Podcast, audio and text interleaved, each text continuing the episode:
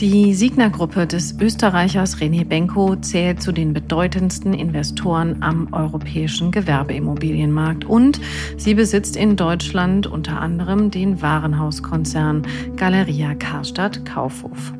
Doch seit Wochen macht das Unternehmen ausschließlich durch seinen Niedergang von sich reden. Fast täglich spitzt sich die Krise zu. Die Krise wirft den Scheinwerfer vor allem auf den Mann, der für den Konzern steht wie kein zweiter, René Benko. Er schuf ein Imperium aus dem Nichts. Er wurde noch vor dem 40. Geburtstag zum Milliardär. Doch gestiegene Zinsen und sinkende Immobilienpreise leiteten dann den Niedergang ein.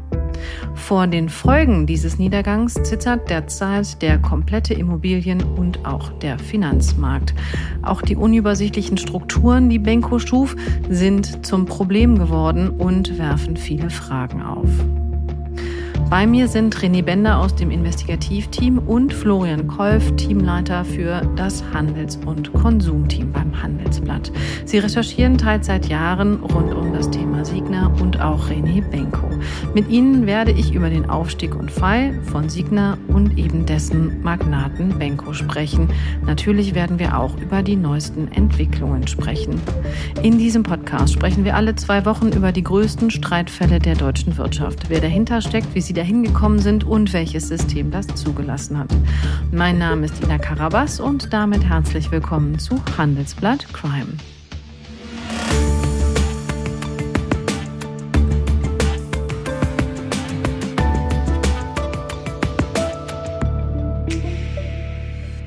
Hallo Florian, hallo René. Hallo. Hallo Ina. Lass uns sofort einsteigen. Ich habe es in der Anmoderation ja schon gesagt. Ähm, Sieg der Signa-Konzern, einer der größten Immobilieneigentümer Europas. In Deutschland haben wir schon häufiger davon gehört, eben auch, weil ihm der Warenhauskonzern Galeria gehört. Da überschlagen sich seit einigen Wochen die Ereignisse. Da ist man ja wirklich auch nicht dran vorbeigekommen. Und man kann es einfach, glaube ich, genauso sagen. Es ist ein ziemlich außergewöhnlicher, besonderer Wirtschaftskrimi mit einer ziemlich auch unglaublichen Geschichte dahinter. Was genau ist das zusammengefasst für eine Geschichte?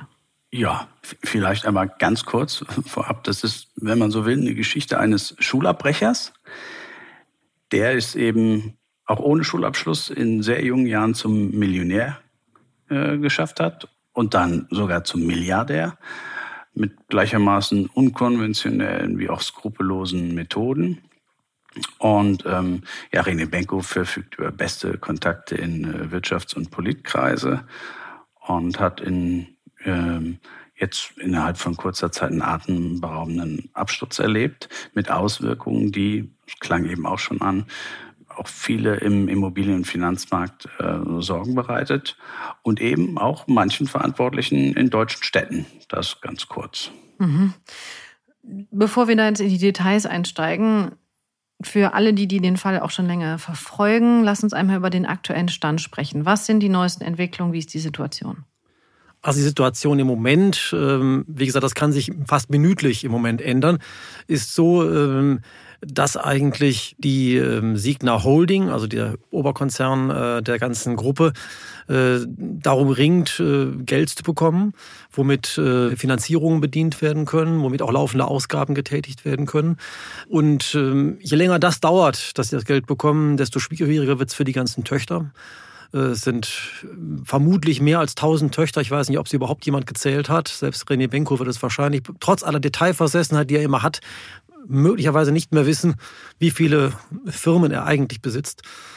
Ähm, und das ist die Situation, dass wir im Moment jetzt minütlich darauf warten, was weiter passiert. Wie gesagt, die ersten Insolvenzen haben wir gesehen von Tochterunternehmen, aber das wird weiter Kreise ziehen. Und ähm, wie gesagt, tägliche neue Hiobsbotschaften aus diesem Imperium. So, aus Aktualitätsgründen schieben wir hier einen kleinen Nachrichtenblock ein. Es hat sich was getan seit dem Zeitpunkt der ersten Aufnahme. Die erste Aufnahme war am 28. November, jetzt ist der 1. Dezember und es hat sich einiges getan bei Benko und auch bei Signa. René, was genau denn? Ja, inzwischen hat auch der Mutterkonzern, die Signa Holding, Insolvenz angemeldet in Wien beim, beim Handelsgericht. Ähm, und als zweite größere äh, Entwicklung hat es auch noch die Insolvenz der Tochter Sportcheck gegeben. ja, Sportartikelhändler, ziemlich bekannt, der eigentlich verkauft werden sollte ähm, zu einem britischen Händler, Fraser. Das ist vor einigen Wochen bekannt gegeben worden, aber zu diesem Verkauf kommt es jetzt zunächst nicht, weil eben auch Sportcheck Insolvenz anmelden musste. Das sind mhm. die, die beiden wohl einschneidendsten Entwicklungen seither. Hm. Florian, aber natürlich auch, da schauen wir jetzt gerade im Weihnachtsgeschäft alle hin, auch bei der Galeria gibt es eine Entwicklung. Ja, das äh, kann man wohl sagen. Also die Galeria steht jetzt quasi zum Verkauf, auch wenn nicht klar ist, ob sich überhaupt ein Käufer findet. Aber die Muttergesellschaft, die ähm, Signa Retail, auch eine Tochter von Signa Holding, ähm, hat auch Gläubigerschutz beantragt möchte sich liquidieren, wie sie selber äh, geschrieben hat, und äh, alle ihre Töchter verkaufen. Darunter fällt Galeria. Und Galeria hat das große Problem, auch das kommt jetzt langsam raus, dass die Mieten, die Signer von ihnen verlangen, viel zu hoch sind und deswegen große Schwierigkeiten haben, ihre Liquidität über einer gesunden äh, Grenze zu halten. Und äh, auf diese Weise haben sie auch Schwierigkeiten und könnten irgendwann auch in die Krise geraten. Ja, danke euch. Es wird sich wahrscheinlich auch im Laufe der nächsten Tage noch viel weiterentwickeln. Dazu kann ich empfehlen, immer mal wieder einen Blick auf die Handelsblatt-App oder auf die Handelsblatt-Webseite zu werfen. Da verfolgen wir natürlich auf jeden Schritt und Tritt, was bei Signa und auch bei Benko passiert. Und nun machen wir weiter mit der Folge. Es ist ja schon, also eigentlich unglaublich an sich. Derjenige, der dieses Konstrukt mitgeschaffen hat, scheint ein selber vielleicht eventuell ein wenig die Übersicht ähm, über seinen Konzern mit, du hast es gesagt, wahrscheinlich über 1000 Tochtergesellschaften äh, verloren zu haben. Habt ihr sowas schon mal erlebt? Wie, wie ist sowas möglich? Ist so ein bisschen so die, die Geister, die ich rief, ich beherrsche sie nicht mehr. Das ist, ähm, sein, sein Prinzip war ja immer auch so ein bisschen so Teile und Herrsche. Der hat äh, ganz viele tolle Kontakte gemacht. Das ist ein charismatischer Typ, der viele Menschen für sich begeistern konnte äh, und auf diese Weise immer neues Geld eingeworben hat. Aber dieses System war auch, ist auch darauf angewiesen. Er hat ganz viele Tochterunternehmen gegründet, in die er wieder neue Miteigentümer reingeholt hat, wieder von, wieder von anderen Teilen wieder Teile abgegeben und auf diese Weise immer frisches Geld von den unterschiedlichsten Menschen in dieses Unternehmen reingeholt. Ähm, das hat lange Zeit sehr, sehr gut funktioniert, weil er wirklich der oberste Verkäufer war und auch wirklich sich um viele Details gekümmert hat und ein Workaholic ist. Aber irgendwann ähm, ist ein solches System dann nicht mehr beherrschbar, weil es zu komplex, zu kompliziert wird. Und wenn dann irgendwann der Moment bricht, wo die Menschen ihm noch vertrauen und ihm frisches Geld ähm, selbstverständlich geben, gerät so ein System dann schnell außer Kontrolle. Ja, du, du hast es ja gesagt, ähm, also was ist das auch was Besondere daran? Also dass Konzerne im, im Niedergang sind, das haben wir in verschiedenen Branchen immer wieder erlebt. Aber hier ist eben wirklich das Besondere, dass wahnsinnig viel auf ihn immer zugeschnitten war. Und ähm, ja, diese Strukturen eben so unübersichtlich sind. Und eben in seiner Person ähm, liegt, glaube ich, hier, hier einfach viel und in, in diesen besonderen Strukturen des, des Konzerns, was das so außergewöhnlich macht. Mhm. Lass uns mal versuchen, dieses Geflecht etwas zu entflechten. Lass uns erst über diesen Konzern Signa sprechen. Was gehört alles dazu? Galeria hatte ich schon angesprochen, das kennen natürlich viele, aber da steckt noch viel mehr dahinter, was man auch kennt. Also es ist so, dass natürlich die Basis des Konzerns ist der Immobilienbereich. Damit hat er auch angefangen mit Immobilien, hat aber später sich ein veritables Handels äh, Bereich, hat Handelsbereich dazugekauft, ähm, aber erstmal auch über die Immobilien. Er ist in die Warenhäuser reingegangen. Äh, Kaufhaus Tirol war sein erstes großes Warenhaus in Innsbruck, äh, wo er dann ähm, die Kombination geschaffen hat, Immobilien und Handelsgesellschaft, nur um die Immobilien zu bespielen und den Wert der Immobilie zu erhöhen. Äh, je besser das Handelsgeschäft, desto höher die Miete, desto höher der Wert der Immobilie. Auf diese Weise wurde dann, wurden die Werte gepusht. Später ist er dann weitergegangen, hat einen großen äh, Online-Handelsbereich dazu geholt, äh, Signa Sports United an, an die Börse gebracht in den USA, mittlerweile insolvent.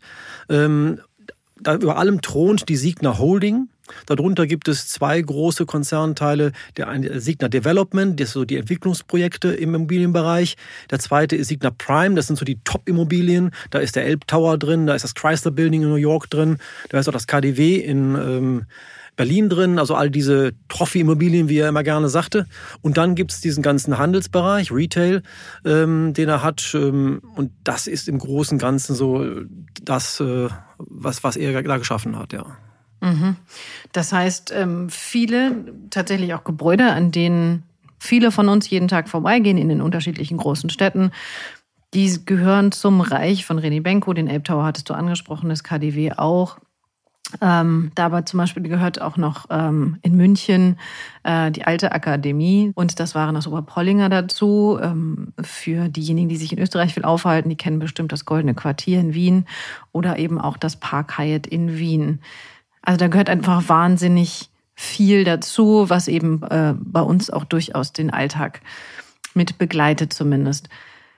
Ihr hattet es eben angesprochen, der war mal Schulabbrecher und ist jetzt mitbildend für das Aussehen von vielen deutschen und österreichischen Städten.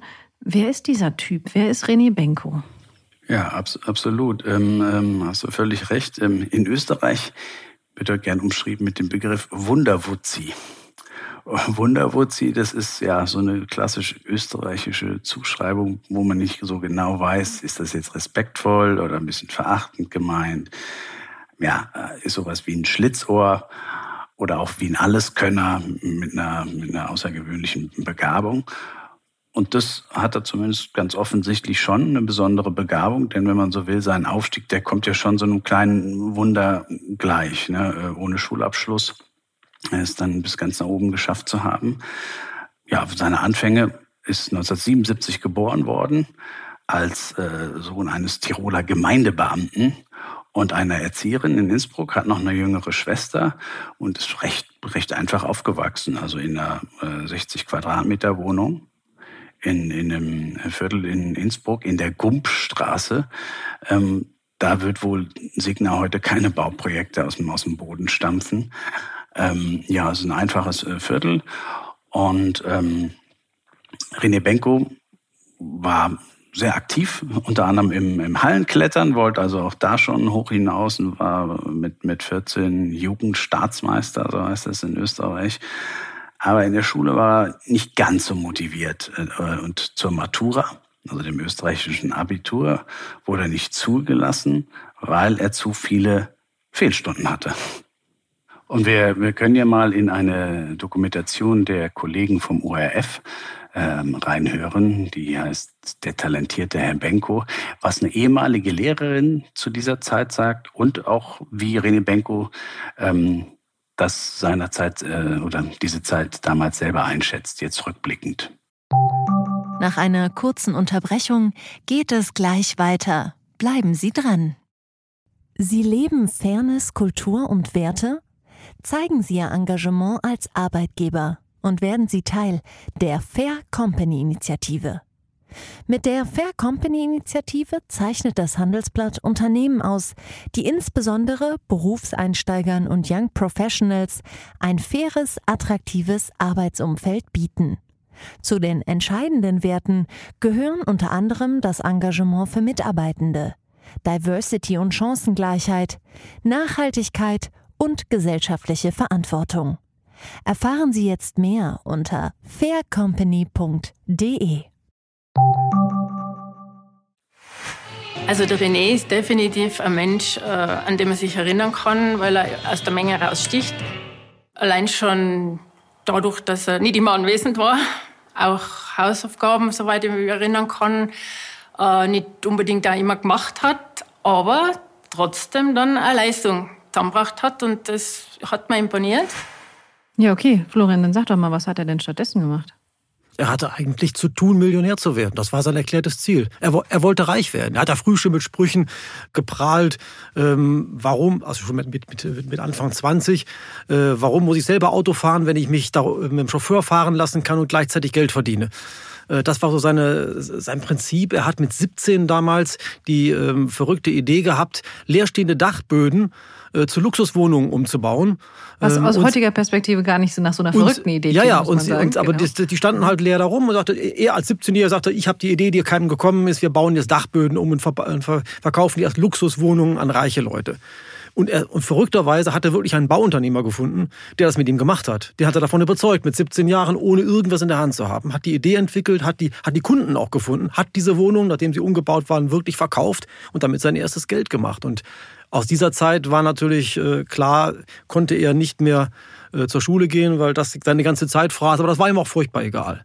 Und da war im Übrigen auch schon was wichtig, was, was man später eben gesehen hat, sein Netzwerk schaffen. Ne? Also klang eben schon an, wahnsinnig arbeitsbesessen, dann vielleicht nicht in der Schule, aber die Geschichte geht so morgen zwischen vier und fünf immer aufgestanden, teilweise in der Unterhose am Schreibtisch gesessen, sich durch Akten gewühlt, um, um zu schauen, wie, wie sieht das aus mit den Mieten, Kreditlaufzeiten, dass er das alles aus dem RF kennt. Und eben dann hat er diesen Zugang zu diesem Bauunternehmer gefunden, das was Florian eben gesagt hat, Johann Ziterra, was wie so ein väterlicher Kletterfreund. Und da war die Arbeitsteilung eben so, er kümmert sich darum, äh, das Geld für die Projekte zu besorgen. Hat damals auch Schulungen beim AWD, diesem berüchtigten Finanzvertrieb gemacht, äh, René Benko. Und ähm, ja, und der Citerra, der war offensichtlich damals auch wahnsinnig beeindruckt vom Auftreten dieses gerade mal 18-jährigen. Benko ist dann auch schon zu Hause ausgezogen und mit seiner damaligen Freundin zusammengezogen und hat eben damals schon die, die Fähigkeit gehabt, Leute ähm, zu begeistern. Um ehrlich zu sein, das klingt ja jetzt eigentlich mal nicht schlecht, ne? Also da ist jemand, der in wirklich im besten normalen Verhältnissen aufgewachsen ist und dann früh sich Ziele gesetzt hat, ob man denen jetzt irgendwie zustimmen oder ob man das für sich selber so sieht oder nicht, ja vielleicht auch ein bisschen ein getriebener aber er hatte Visionen und eigentlich muss man sagen, braucht man das als Unternehmer. Ihr habt ihn auch getroffen, auch du, Florian. Vielleicht beschreibt ihr den mal. Was ist das, was ist das für ein Typ? Ja, das ging ja auch lange gut mit ihm. Das war ja auch so ein, ich habe ihn getroffen im, schon vor vielen Jahren zum ersten Interview im Palais Harrer in Wien, in seinem äh, Hauptquartier dort für die Siegner. Ähm, das ist so ein, so ein, so ein freundlicher, äh, also höflicher, einer, einer, der so ein bisschen so spitzbübisch daherkommt, wie so ein, wie so ein, ein großer Junge, also immer so ein bisschen Drei-Tage-Bart, äh, weiß immer genau, äh, wann er mal das Hemd offen, mal die Krawatte tragen muss, war also wirklich unglaublich gut in de, also wie quasi so ein Chamäleon, da passte sich an seinen Gesprächspartner auch, ging unglaublich gut auf Gesprächspartner ein, charismatische Art, äh, wie René eben schon sagte, detailversessen. Der, wurde, der bereitete sich perfekt vor auf alle Gespräche, wusste alle Details, wusste genau sämtliche Quadratmeterzahl jedes Gebäudes, äh, konnte das wirklich runterbeten. Und damit hat er wahrscheinlich auch seine vielen Gesprächspartner so beeindruckt. Erstmal die äh, Investoren, die er hatte, die vielen Unternehmer, die er dann später als Investoren gewonnen hat und eben auch die Politiker, die er für seine äh, Pläne gewonnen hat, weil er genau wusste, er muss, ähm, wenn er die, das große Ding drehen will, muss er wirklich auch die Zustimmung der Politik Politik haben, ist auch angewiesen auf Baugenehmigungen, auf Kaufgenehmigungen und all die Sachen. Und da hat er unglaublich äh, rein investiert. Ähm, er war ein richtiger Menschenfänger. Ja, wir können ja auch nochmal in äh, die Reportage der Kollegen vom ORF reinhören. Ähm, da gewinnt man einen ganz guten Eindruck. Und zwar äh, lassen wir da mal zu Wort kommen Alfred Gusenbauer, den ehemaligen Kanzler der Republik Österreich, Susanne Ries-Hahn, ehemalige Vizekanzlerin und Beirätin bei, bei Signa und äh, Christoph Stadelhuber, äh, Geschäftsführer bei der Signa Holding. Ich habe von Ihnen einen guten Eindruck gehabt und aus dem hat sich über die Jahre und Jahrzehnte eine Freundschaft entwickelt. Ich kann mich deswegen so gut an ihn erinnern, weil er damals schon ein sehr visionärer, ideenreicher Geist war. Ich habe ihn schon kennengelernt als einer, der Trends setzt und nicht Trends nachläuft. Ja, total spannend. Ich muss sagen, ähm, die Beschreibung äh, von René Benko gleicht äh, sich für mich in oder ist ähnlich zu anderen Beschreibungen aus anderen Fällen, über die wir schon gesprochen haben. Aber man muss natürlich sagen, dass da jeder Fall ein bisschen anders ist, auch wenn die Personen vielleicht Ähnlichkeiten haben. Lass uns noch mal drüber sprechen, weil jetzt zuletzt auch immer wieder Berichte aufgetaucht sind, ähm, welche Hotelzimmer René Benko trotz drohender Pleite bewohnt hat und welche, was er vielleicht geshoppt hat und so. Aber er war schon auch irgendwie jemand, der auch, auch gut darin war, Leute zu unterhalten, oder? Er war der Mann der ganz großen Show.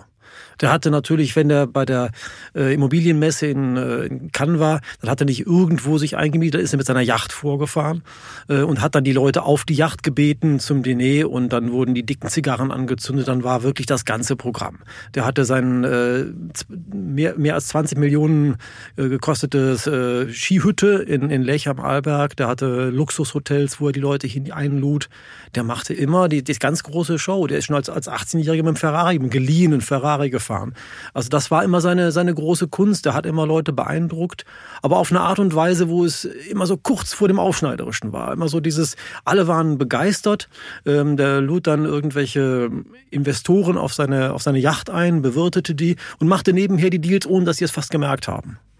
Das ist definitiv auch ein Talent und er hat ja durchaus auch einige ähm, auch durchaus bekannte Unternehmerinnen und Unternehmer von sich überzeugen können. Einer davon ist Roland Berger, über den ist in dem Zusammenhang auch mehrfach ähm, berichtet worden. Und wenn ich das richtig gelesen habe, hat der den ja, glaube ich, vor allen Dingen deswegen überzeugt, weil er ihn als sehr fokussiert und sehr zielstrebig wahrgenommen hat.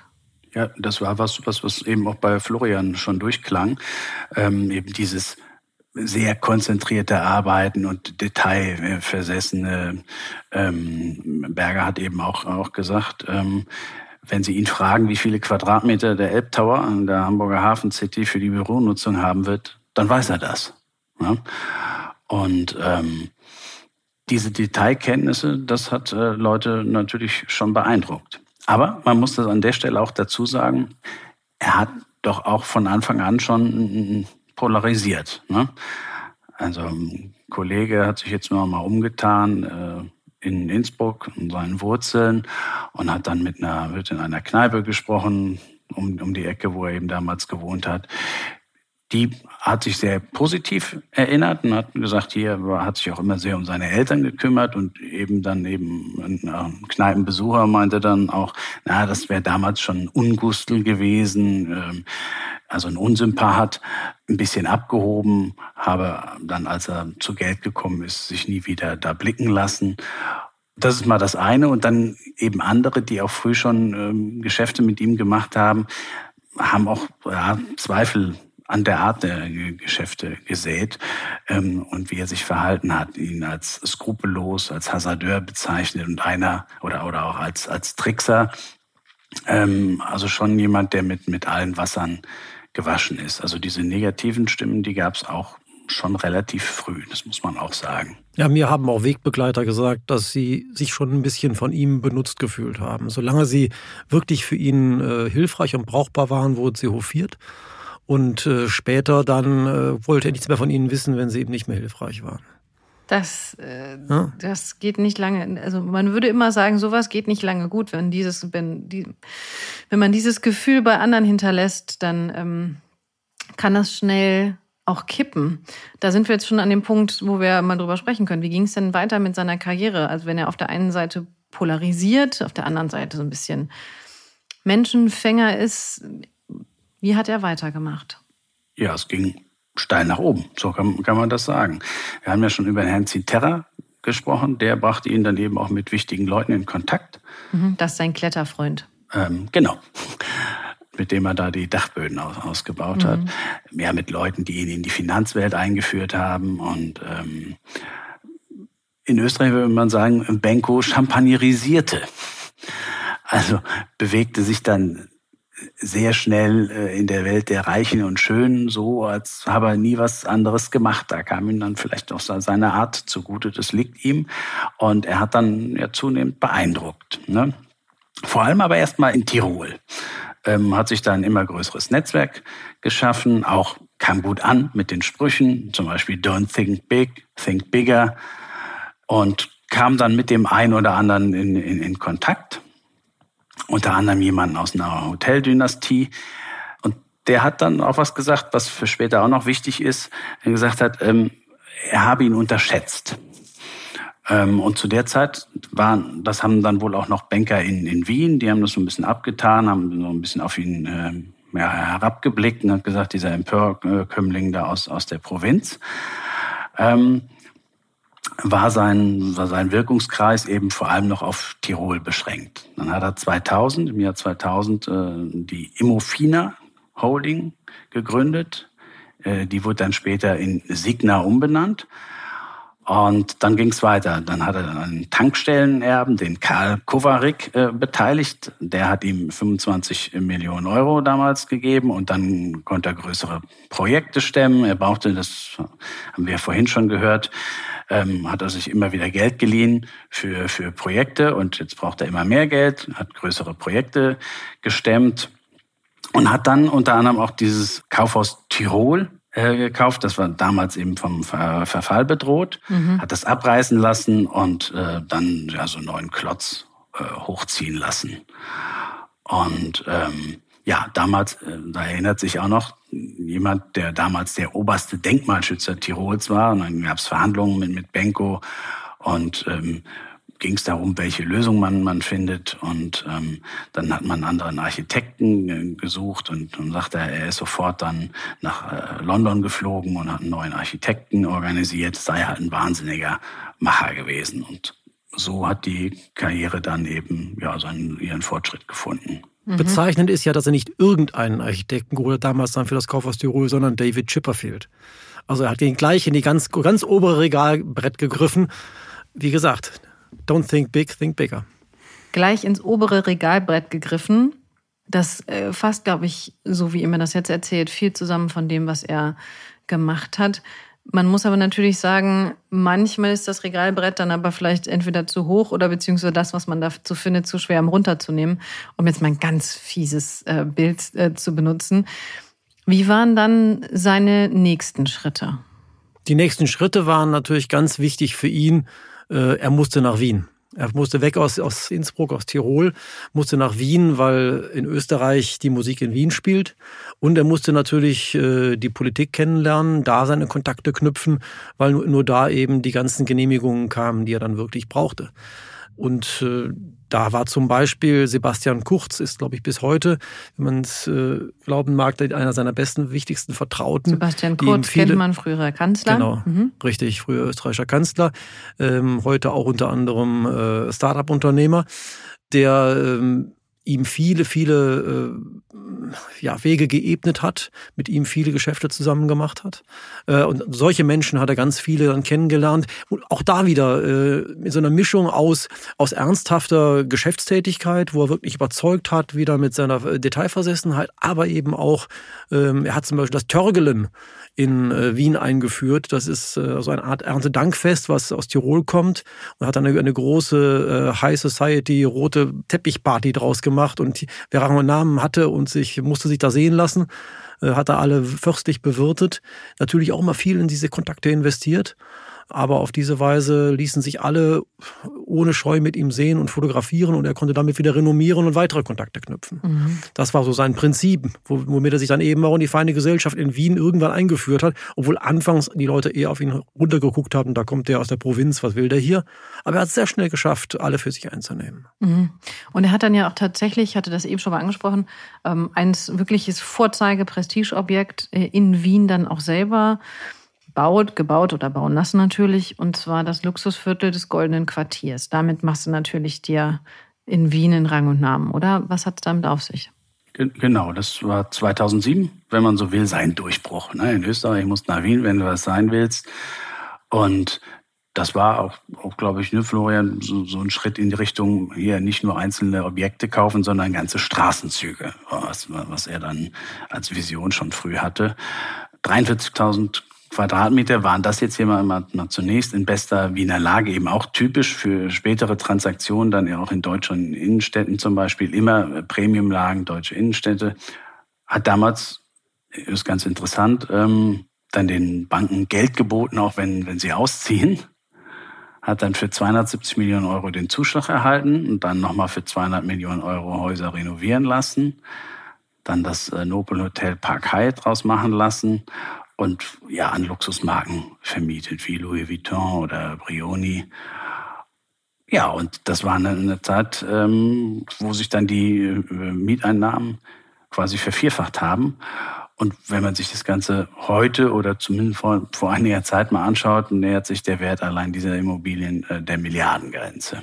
Also da muss man aber ja tatsächlich auch mal an der Stelle, finde ich, sagen, ja, er polarisiert, ja, er hat offensichtlich den vielleicht intrinsischen Drang äh, von einer Society gesehen und akzeptiert zu werden und vielleicht äh, wirft er auch gefühlt zu ein bisschen zu viel mit äh, Luxus und mit Zigarren um sich, aber als Investment scheint sich das doch gelohnt zu haben, oder nicht? Man sieht an diesen Objekten, wie aus dem Goldenen Quartier, sehr schön die zwei Seiten des René Benko. Das eine ist, ich denke alles neu und anders. Ich übernehme nicht und verwalte, wie in dem Fall hätte er sagen können, ich übernehme das, die Banken bleiben als Mieter drin, die zahlen ja schön Miete. Er hat sofort gesehen, da ist andere Chancen drin, da ist anderes Potenzial drin, hat sofort Fakten geschaffen, die da äh, ja, rausgekriegt und alles umgebaut und äh, das ist dieses Großdenken, dieses unkonventionell Andersdenken. Gleichzeitig aber ist er auch derjenige, der dann äh, genau nach solchen Objekten guckt, nicht nach danach so, was bringt mir die beste Miete, sondern was ist das renommierteste. Der hat ja auch nicht umsonst Gebäude wie das Chrysler Building in New York gekauft. Er baut nicht umsonst den Elb Tower in Hamburg. Er traut sich immer an die Projekte ran, die sich vielleicht andere nicht rangetraut haben aber möglicherweise auch aus gutem Grund nicht rangetraut haben, weil sie dann im Endeffekt dann doch wegen der schieren Größe und de, de, im Grunde Genie und Wahnsinn nebeneinander, also während der, wegen der schieren Größe irgendwann nicht mehr beherrschbar sind und vielleicht auch dann im Detail nicht so die Rendite abwerfen wie ein viel unspektakuläres Projekt nebenan. Mhm. Nichtsdestotrotz kann man ja auch positiv sagen, vielleicht braucht es äh, an der einen oder anderen Stelle auch mal einen Investor, der sich was traut. Und das werden ja auch einige Investoren auch so gesehen haben, weil der hat ja Geld bekommen. Viel Geld, wahnsinnig viel Geld. Lass uns mal über die sprechen. Wer sind seine Investoren? Da hat er natürlich genau mit dieser Art auch viele für sich eingenommen. Äh, diese Art des Anpackens, Machens, das war eine klassische Tellerwäscherkarriere, wie wir sie in Europa fast gar nicht kennen. Der von Null auf wirklich dieses Milliardenimperium aufgebaut hat. Zu seinen besten Zeiten waren die Vermögenswerte seiner Immobilien lagen bei 27 Milliarden aus dem Nichts aufgebaut. Und äh, damit hat er natürlich Unternehmer wie ein Thorsten Töller, Fressnapfgründer, oder ein Roland Berger, äh, ein Robert Peugeot oder ein Ernst Tanner, Hans-Peter Haselsteiner, illustre Namen aus der europäischen Wirtschaftswelt, hat er davon überzeugt, äh, dass er einer ist, dem man was zutrauen kann. Und die haben dem Millionen anvertraut. Mhm. Weil, weil, sie, weil sie eben in ihm einen gesehen haben, der unkonventionell anpackt und verändert. Und das hat denen mhm. Genau, und wahrscheinlich auch, weil die ganz gute Renditen, weil er ganz gute Renditen versprochen hat, oder? Versprochen hatte sie, ob sie jetzt wirklich alle so im Endeffekt sich die Investition gelohnt hat. Ich höre von Altinvestoren, von Gesellschaftern auch teilweise anderes, die sagen, also im Endeffekt, wenn wir es jetzt den Strich drunter ziehen, richtig gelohnt hat es sich nicht. Aber so ist es manchmal im Leben. Und unter denen, die er dann reingeholt hat, das, wir haben jetzt von vielen illustren Namen gehört, ähm, da gibt's auch noch weitere, deren Ruf dann nicht immer unbedingt, ja, so, so völlig einwandfrei ist. Er hat zum Beispiel mal den, den griechischen Reeder, George Economou, ja, Geschäfte mit dem gemacht, wo alle gesagt haben, naja, ähm, dessen Reputation hm, ist halt fragwürdig nach einem Geldwäscheverfahren. Das, das hat Benko nicht, nicht gestört. Und ähm, später wird dann auch noch wichtig die, die Partnerwahl ein israelischer Unternehmer, Benny Steinmetz, der auch in allerlei Skandal und bitterte Geschäfte in aller Welt äh, verstrickt war. Unter anderem auch Korruptions- und Geldwäscheaffären. Ähm, Zu dem Zeitpunkt, als, also er hat sich mit ihm verpartnert zu dem Zeitpunkt, als das schon klar war, oder ist das erst hinterher rausgekommen? Nee, nee, das war äh, zu dem äh, Zeitpunkt schon klar. Das war ihm aber egal, weil Benko wollte nach Deutschland. Ne? Wollte von Nikolaus Berggrün damals das dahin ja, siechende Karstadt-Geschäft übernehmen. Und er brauchte eben Benny Steinmetz, um in Deutschland äh, Fuß zu fassen. Und ja, deswegen ähm, hat er Steinmetz auch beteiligt, um hier reinzukommen nach Deutschland, hat dann aber irgendwann auch gemerkt, und das ist auch, da haben wir wieder dieses Gespür, dass er mit Steinmetz eben nicht weiterkommt, weil der Ruf dieses Partners zu schlecht ist. Und dann, dann hat er sich von ihm auch wieder, wieder getrennt. Er war ja im Grunde, das war sein Ziel, aufsteigen, groß werden, ganz schnell, manchmal eben um jeden Preis. Und da war ihm gerade der äh, Recht, der Geld gab. Wenn er Später konnte er wählerischer werden. Am Anfang war er eben, konnte er nicht so wählerisch sein, musste sich Finanziers nehmen, wie sie kamen. Später dann äh, konnte er sagen, okay, jetzt bin ich so renommiert, dann kann ich mir eben auch ähm, diese Leute langsam rausdrängen und dann äh, andere reinholen, die einen besseren Ruf haben, besseren Namen haben. Das konnte er sich am Anfang seiner Karriere nicht unbedingt erlauben, weil, wie gesagt, er kam von ganz unten. Er hatte ja auch immer das Langfristige im Blick. Es gibt zum Beispiel einen schönen Spruch von ihm, da war er Anfang 30, was er ja, sich denn vorstellt oder worauf er hofft, was man denn später mal über, über ihn sagen würde am, am Ende der Karriere. Da können wir ja vielleicht mal kurz reinhören, was er da gesagt hat. Gerne. Wenn ich mir die Frage stelle, wo, wo, wo möchte sie sich der Unternehmer René Benko vielleicht in, in 30 Jahren sehen oder auf, auf was möchte er zurückblicken? Ich möchte darauf zurückblicken, dass man eine Art Familienunternehmen geschaffen hat, äh, das, äh, sage ich mal, kontinuierlich gewachsen ist, das aber in privater Hand geblieben ist. Mhm. Ja, das ist ähm, spannend. Man muss ja sagen, ähm, später wurde er ja dann sogar mal verurteilt. Das ist in dem Zusammenhang, finde ich, sehr interessant. Lass uns darüber reden. Ähm, ja, tatsächlich ähm, ist René Benko 2012 verurteilt worden von einem Wiener Gericht zu einem Jahr Haft auf Bewährung. Und die damalige Richterin äh, hat ähm, Benko lupenreine Korruption attestiert. Es ging damals darum, dass eben Benko, sein äh, Steuerberater, ähm, beauftragt hat, äh, ein Steuerverfahren gegen eine italienische Tochter der, der Holding zu beschleunigen und zu einem positiven ähm, Abschluss zu bringen. Und dazu sollte dann eben der, der kroatische Ex-Premier eingeschaltet werden, der wiederum über gute Kontakte nach in die italienische Politik ähm, verfügte. Und dafür wurde eben, wurden, glaube ich, 150.000 Euro damals ähm, in Aussicht gestellt.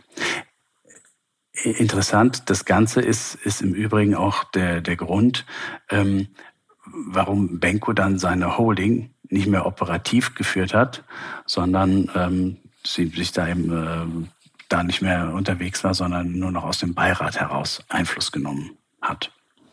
Da kommen wir auf jeden Fall gleich nochmal zu, weil das äh, war jetzt ein großes Thema zuletzt, als es dann eben darum ging, wie geht's mit Signa weiter, wer soll jetzt dann das operative Geschäft führen und so weiter, kommen wir gleich zu. Lass uns nochmal bei diesem Korruptionsfall bleiben. In welchem Jahr war das? Das ist äh, lange her. Also ich hatte eben gesagt, das Urteil ist von 2012 und die Vorwürfe stammen, glaube ich, aus dem Jahr 2009. Mhm. Ähm, also lange her. Aber im Übrigen, auch derzeit wird wieder gegen Benko ermittelt, in, in einem anderen Fall. Und wieder geht es um mögliche Korruption. Also wie gesagt, das ist bis jetzt nur ein Verdacht. Äh, jetzt geht die österreichische Wirtschafts- und Korruptionsstaatsanwaltschaft dem Verdacht nach, dass er einen hohen Beamten beeinflusst haben soll, ähm, um ein Steuerverfahren zu seinen Gunsten zu beeinflussen. Mhm. Also ein ähnlicher Vorwurf. Und deswegen hat im vergangenen Jahr die, die Staatsanwaltschaft Büroräume der, der Holding ähm, durchsuchen lassen. Mhm. An der Stelle gilt natürlich wie immer äh, die Unschuldsvermutung. Das sind jetzt erstmal Untersuchungen, ob René Benko in dem Fall sich da tatsächlich ähm, illegal umgetan hat. Das ist ähm, überhaupt nicht bewiesen und das wird dann die Staatsanwaltschaft ermitteln. Was du aber hier angesprochen hast, ist eine gewisse Nähe zur Politik. Auch Sebastian Kurz hatten wir eben schon angesprochen.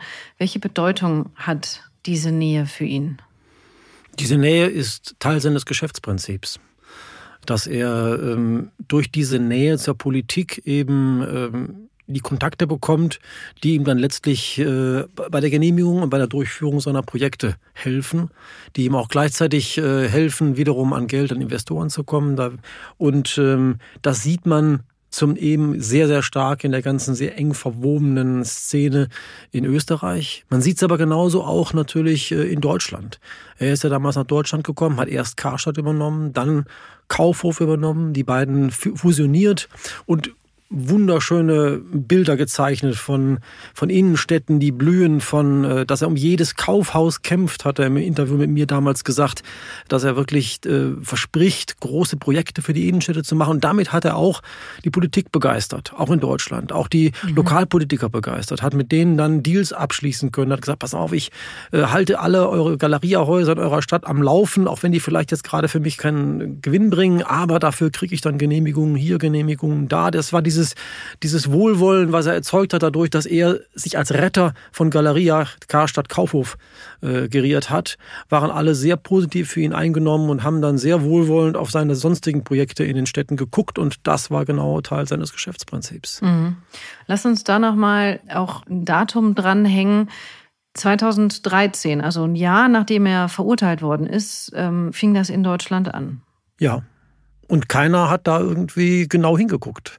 Weil alle sagten, Mensch, ist doch großartig, dass hier einer kommt mit einer Vision. Auch da wieder. Er hat wieder von mit seiner Persönlichkeit, er hat die Vision gezeichnet, hat, hat gesagt, ich traue mich was. Alle hatten doch in Deutschland die Warenhäuser aufgegeben. Alle sagten, Karstadt, Kaufhof, kannst du aufgeben? Und er hat gesagt, nein, ich habe eine Vision, ich schaffe das, ich mache das und da waren alle so happy, dass einer dann da, da diesen positiven Spirit reingebracht hat, dass sie über vieles hinweggeguckt haben, wo sie vielleicht hätten manchmal ein bisschen genauer hingucken können. Mhm.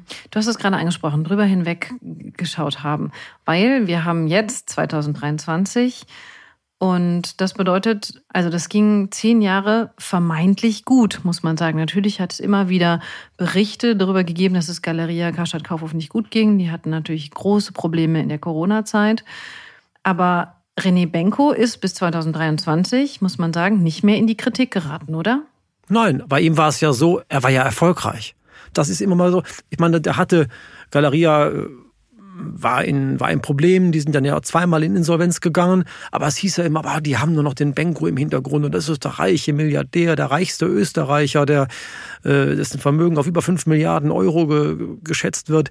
Das kann doch nicht äh, den Bach runtergehen. Das war immer so. Und dann hieß es immer, ja, er hat da die, die super Immobilien. Das wurde ja mal, wir haben sie eben aufgezählt, all die beeindruckenden Bauten, die in seinem Portfolio waren. Es konnte sich keiner vorstellen, dass das nicht real ist. Nur die Frage ist, wie ist das Ganze finanziert? Wie ist das Ganze dahinter aufgebaut? Und was braucht's, um dieses Konstrukt am Leben zu halten? Das haben viele einfach nicht gesehen oder damals auch nicht sehen können, weil er es ja auch bewusst intransparent gehalten hat. Mhm. Und das ist dann wieder das Geflecht, über das wir ja. am Anfang gesprochen haben. Und das hat eben, eben viele beeindruckt und viele gedacht, Mensch, äh, da, er galt quasi als unangreifbar. Mhm. Man muss natürlich auch schauen, äh, für ihn gesprochen hat, auch also die Immobilienpreise haben ja eigentlich nur eine Richtung gekannt, jahrelang.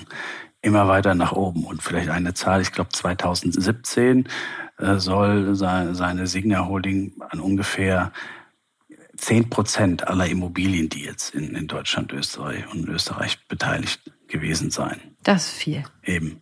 Ein Unternehmen oder beziehungsweise viele verschiedene Gesellschaften aus dieser Struktur ja, 10 Prozent. Und wie, wie, gesagt, stetig steigende Immobilienpreise. Mhm. Und ein Problem wurde es dann, klang eben schon an bei dir, erst in diesem Jahr so wirklich. Nach einer kurzen Unterbrechung geht es gleich weiter. Bleiben Sie dran. ChatGPT und andere Technologien verändern unsere Arbeitswelt rasant. Bei der Veranstaltung Work in Progress diskutieren wir in der Handelsblatt Media Group die Zukunft des Arbeitsmarktes, HR-Trends, KI, mentale Gesundheit und neue Leadership-Perspektiven. Sei am 13. und 14. Juni in Düsseldorf oder virtuell dabei und melde dich jetzt an unter work-progress.de. Lass uns genau jetzt über das Problem und den Punkt sprechen, an dem diese Geschichte diese Vision und auch vielleicht das ganze Projekt Signa zu bröckeln begann. Wann genau hat es angefangen und warum? Zum einen muss man das Umfeld sehen. Das Umfeld sehen in diesem Jahr, fing schon im letzten Jahr an, aber eigentlich hauptsächlich in diesem Jahr, äh, das Immobilienmarkt, das René äh, sprach es gerade schon an, äh, die steigenden Zinsen, die sinkenden Immobilienbewertungen, insgesamt schlechtere Wirtschaftskraft. Das heißt, die Kunden blieben aus, die auch dann solche Immobilien kaufen konnten für diese Preise. Ähm, das ist das Umfeld, in dem sich alle Immobilienunternehmen bewegt haben, nicht nur er. Und dann gab und höhere es Baukosten. Höhere Baukosten kommen dazu. Das, äh, das, das war so eine, so eine Melange von schwierigen Rahmenbedingungen. Und dann kamen zwei Knackpunkte, die, die wirklich bei ihm zur Wende geführt haben. Das erste war, dass ähm, durchsickerte, dass die Europäische Zentralbank sich bei allen Banken, die Finanzierungen an äh, Siegner gegeben haben, erkundigt haben.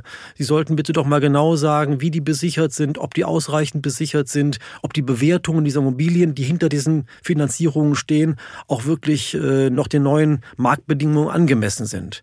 Das ist grundsätzlich erstmal, mag man sagen, Routine. Aber es kam im Markt als totales Alarmsignal an, weil die EZB sowas in der Form selten macht. Mhm, aber sie macht es ab und zu. Das ist jetzt nicht eine totale Ausnahme. Sie macht es ab und zu, wurde hier aber als sehr außergewöhnlich gesehen und viele Banken haben sich auch gewundert, haben gesagt, was, was soll das? Also das sind doch vernünftige Immobilien. Wir haben das doch angeguckt.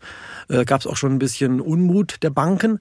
Äh, das war der, das erste Alarmsignal. Mhm. Und das zweite Alarmsignal war, äh, als die große ähm, Immobilienhandelstochter, die Signa Sports United, in der sie sehr viele im Online-Händler gebündelt hatten, wie Tennis Point, Fahrrad.de und äh, solche, die war in den USA an die Börse gebracht worden.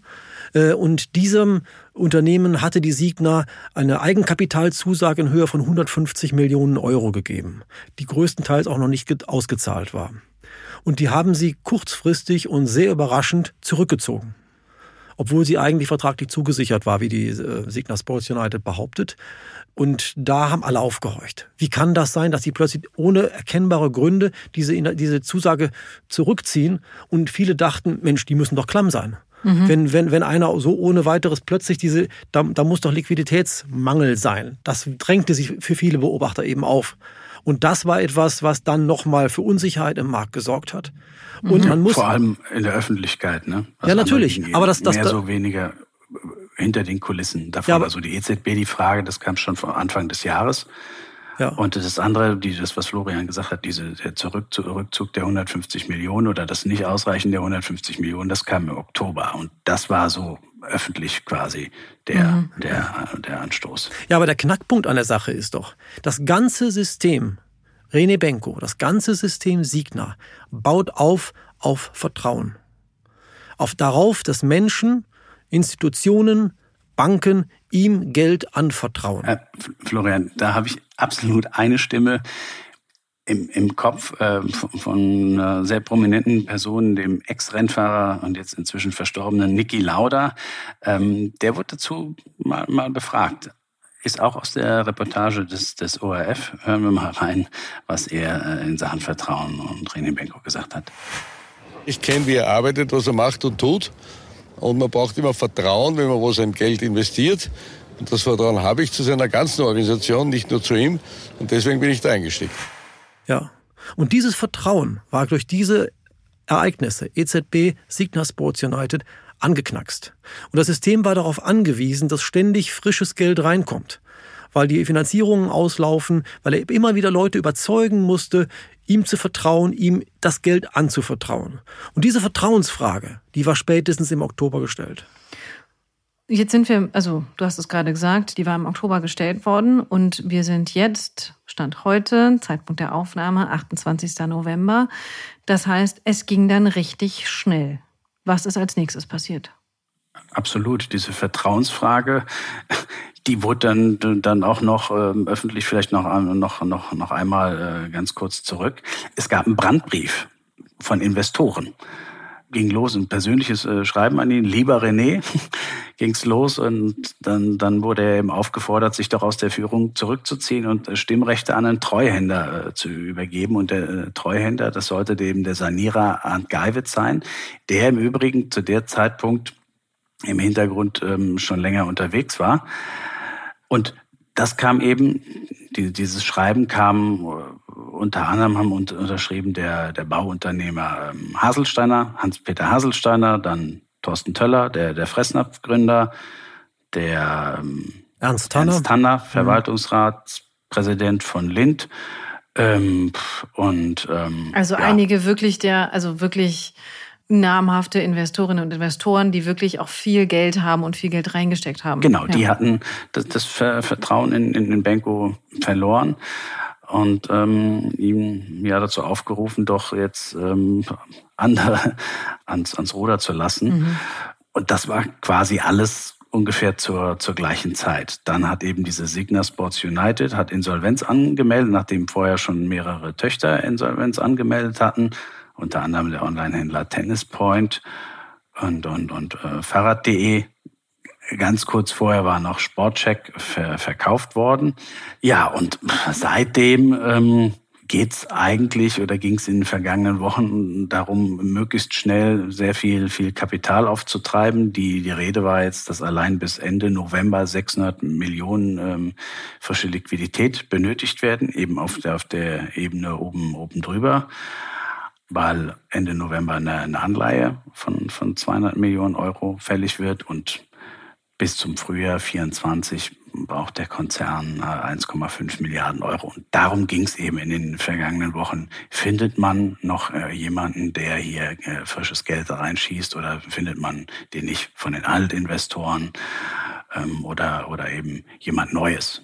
Mhm. Hedgefonds, die aber, aber genau das, auf solche ja, Situationen spezialisiert sind. Das Problem ist halt, wie findest du Geld von, von neuen Investoren, wenn du von deinen bestehenden, ehemals treuesten, ältesten Investoren öffentlich angezählt wirst und die mhm. dir sagen, wir entziehen dir das Vertrauen und möchten, dass jemand anders dieses Unternehmen führt. In der Situation dann noch wieder frisches Geld zu bekommen, dann musst du natürlich hundertprozentige Sicherheiten bieten. Derjenige muss dann ganz sicher sein, dass er da auch keinen Fehler macht. Und das ist schwierig. Mhm. Und das, lassen, und das lassen die Leute sich auch bezahlen. Das ist dann mhm. auch wiederum selbst das heißt, bei hartgesottenen genau. Investoren wie Hedgefonds, die ja genau oder, oder, oder äh, auf, auf Restrukturierung spezialisierte äh, Fonds, ähm, zum Beispiel Attestor aus London, da, da gab es Gespräche, sie sind dann irgendwann ausgestiegen, die eben genau darauf aus sind zu sagen, hier, ein kriselndes Unternehmen, schwierig alles, hier, hier gehen wir rein, natürlich auch mit, mit äh, Verdienstabsichten, das lassen sie sich alles ordentlich bezahlen oder auch die Fonds aus, aus Saudi-Arabien. Ja, und da gab es fieberhafte Verhandlungen in den vergangenen Tagen und Wochen. Aber das äh, blieb dann, dann erstmal alles ergebnislos. Mhm. Und dann war eben äh, eine, eine Folge dessen die Insolvenzanmeldung dann auch der ersten deutschen Immobilientochter. Wir haben jetzt vorhin ähm, davon gesprochen, dass äh, aus der Handelssparte Töchter Insolvenz angemeldet haben. Und jetzt hat eben am, am Freitag, dem 24. 11. Äh, ist die Signa Real Estate Management Germany GmbH nach äh, Charlottenburg in Berlin zum Amtsgericht gegangen und hat da Insolvenz angemeldet. Mhm. Das ist ein vergleichsweise kleiner Laden, wenn man das, so sagen äh, kann. Ähm, hat, glaube ich, 54 Millionen Euro Umsatz, 100, 150 Mitarbeiter knapp. Die hängen aber unter der Signa Prime, wo eben diese Filet-Immobilien, von denen wir vorhin gesprochen haben, alle gebündelt sind. Ja, und die Prime war eben nicht mehr in der Lage, ähm, ihre Tochter ausreichend mit, mit Geldern zu versorgen. Und das macht das Ganze eben so spannend mit Blick aufs, aufs große Ganze. Mhm. Dass spätestens seit diesem Zeitpunkt, eigentlich auch schon vorher, war klar, die Zukunft des gesamten Konzerns ist total ungewiss. Und jetzt kurz danach, Anfang der Woche, kam auch raus, es gibt weitere Insolvenzanmeldungen von Töchtern, die in Vorbereitung sind. Und, und zwar ähm, ja zahlreiche. Jetzt muss man wissen, viele einzelne Immobilienprojekte hängen in einzelnen ähm, Entwicklungsgesellschaften. Und wenn an diese Unternehmen kein, kein Geld mehr fließt, das sieht man ja schon über die stillstehenden Baustellen, dann droht da auch die Insolvenz. Und da sind weitere Anträge in Vorbereitung. Florian hat vorhin mal gesagt, da kann sich minütlich alles ändern. Ich habe keine Ahnung, wie viele jetzt inzwischen womöglich schon eingereicht worden sind von, von diesen Anträgen. Mhm. Ja, it's a developing story, das kann man auf jeden Fall sagen. Und in der nächsten Folge werden wir uns dann auch noch mal einige Personen genauer anschauen. Einer davon wird Arndt Geibitz sein, der hatte zwischenzeitlich auch mal bei Signa das Sagen. Und wir schauen uns natürlich noch mal genauer die Punkte an, an denen das System zu kippen drohte und im Endeffekt, an dem es dann auch gekippt ist. Wir werden uns genauer anschauen, warum es so viele Schwierigkeiten gibt, jetzt wieder Kapital zu finden. Und wir geben natürlich immer einen aktuellen Stand der Dinge. Ja, ganz spannende Geschichte. Ich möchte noch mal ganz kurz sagen, es betrifft tatsächlich eben sehr viele. Es betrifft die Innenstädte, es betrifft viele Mitarbeiterinnen und Mitarbeiter, die eben auch in seinen Warenhaustöchtern und in seinen Handelskonzernen arbeiten. Von daher ist es sehr wichtig, dass wir sehen und schauen, wie es weitergeht. Auch die Stadt Hamburg übrigens. Da kann ich jetzt auch mal drum werben. Lesen Sie sich alles durch, was Sie zum Thema App Tower ähm, in die Hände bekommen. Natürlich auch bei uns beim Handelsblatt auch eine ganz spannende Geschichte. Und welche Rolle der Investor Michael Kühne darin spielt, können Sie auch beim Handelsblatt nachlesen. Auch da sprechen wir natürlich in zwei Wochen drüber. Ja, dann bleibt es mir erstmal nur Danke zu sagen, lieber Florian und lieber René. Danke auch. An der Stelle. Gerne. Ihr bleibt dran. Ich habe äh, gerade schon Nachrichten gehört, ihr sollt eigentlich weiterschreiben für die aktuelle Produktion. Deswegen machen wir jetzt hier an der Stelle Pause. Ihr schreibt weiter. Sie können alles das nachlesen, was die beiden heute noch geschrieben haben. Im Handelsblatt, wenn Sie noch kein Abo haben, melden Sie sich gerne bei uns. Wir haben immer wieder Angebote und natürlich finden Sie die auch auf der Webseite. Ganz herzlichen Dank auch an Christian Heinemann für die Produktion dieser Folge. Vielen Dank Ihnen fürs Zuhören. Schreiben Sie uns gerne Feedback und alle Fragen wie immer an crime.handelsblatt.com. Und wir hören uns wieder in zwei Wochen. Bis dahin. Tschüss.